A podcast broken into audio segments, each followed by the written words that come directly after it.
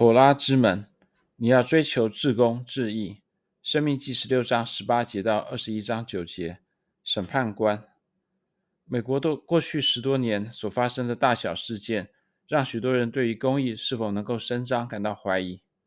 我们的法律体系似乎并不关心审判结果是否公义，而是为只有少数特权阶级才知道如何进行的游戏提供一套复杂的规则。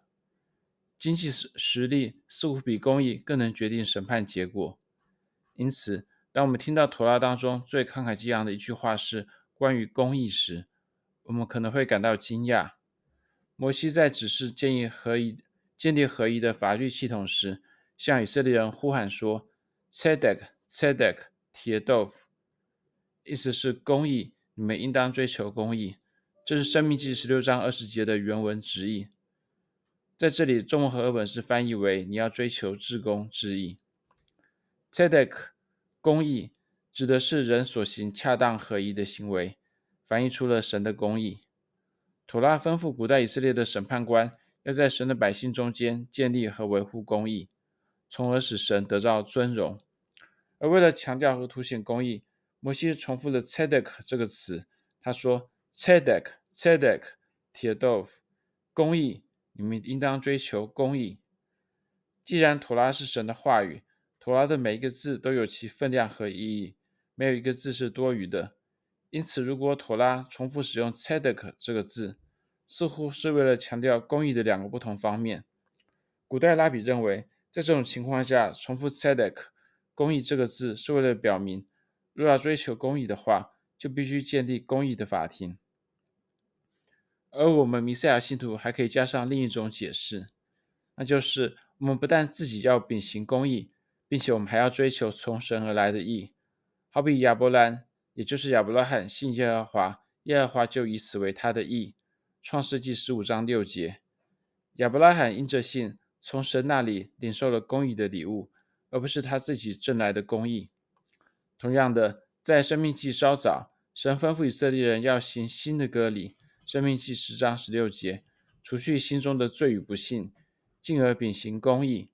然而，在生命记的结尾，又在生命记三十章六节，神自己应许他会给以色列人行新的割礼，也就是要将公义赐给他们为礼物。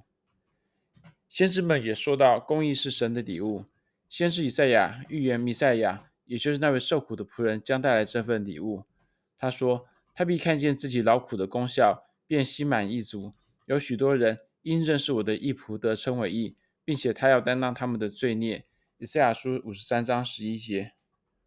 我们弥赛亚信徒要相信神是仁慈宽恕的主宰，从而追求神公义的礼物。但与此同时，我们自己也要追求秉公行义。弥赛亚信徒有时候会觉得，既然他们已经借着主耶稣在十字架上的牺牲，得到了神的公义的礼物，那么他们的所作所为，无论是好是坏，都无关紧要了。有些人甚至认为，任何为秉行公义所做出的努力，都会在某种程度上削弱了神的公义的礼物。然而，圣经明明地告诉我们，我们需要两者兼顾，既要借着信靠神，领受神的公义的礼物，要在我们所做的一切事上秉行公义。Tzedek, Tzedek, Tiedov，这句话的希伯来文原文的第三个字是 Tiedov。也就是追求，在西方世界，公义常常被描绘为一个蒙着眼睛、一手拿着天平的女人，她被动地等待着那些向她申诉的人，并且按照法律条文来公正客观地裁决他们的案件。然而，根据此一定义，有人可能会误导公众和隐瞒真相，但仍然可以根据法律的条文而声称自己是公义、没有犯罪的。犹太人对于公义的认知超越了法律上的无罪。而是一种对于是非对错的深刻直觉。犹太人不仅宣告什么是公义的，并且追求公义。有一次，一个穷人来到他的拉比面前，询问是否可以用一杯牛奶来代替葡萄酒守安息日。结果，拉比从口袋里掏出两百块钱给他，让他去买安息日所需的一切。当拉比的门徒问他为什么这样做时，他说：“那个人没有钱买酒，所以他才问牛奶的事。”门徒们说。是的，但为什么要给他这么多钱呢？拉比回答说：“如果他打算在安息日喝牛奶，那么他八成也没钱买肉，所以我给他足够的钱，让他和家人可以好好的庆祝安息日。这位拉比并没有像一个超人的法官那样，就法律上的技术性问题做出裁决，而是在追求公义。同样的，我们也要追求公义。在希伯来语中，铁豆腐追求是一个强烈而积极的词语，意味着我们不仅要避免犯罪行恶，还要在力所能及的范围内积极行善。摩西如此教导我们说：如果看见弟兄的牛或羊失迷了路，不可扬为不见，总要把它牵回来交给你的弟兄。你弟兄若离你远，或是你不认识他，总要牵到你家去，留在你那里。等你弟兄来寻找，就还给他。你的弟兄无论失落什么，或是驴，或是衣服，你若遇见，都要这样行，不可扬为不见。你若看见弟兄的牛或驴跌倒在地上，不可扬为不见，总要帮助他拉起来。生命记二十二章一到四节。公义意味着我们要对彼此负责，我们互相照顾，尽我们所能提供帮助。我们努力做到公平，但我们的行为并不局限于公平。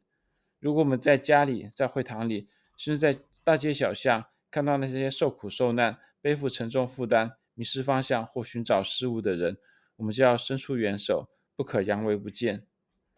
弥赛亚主耶稣就是追求公义的最好榜样。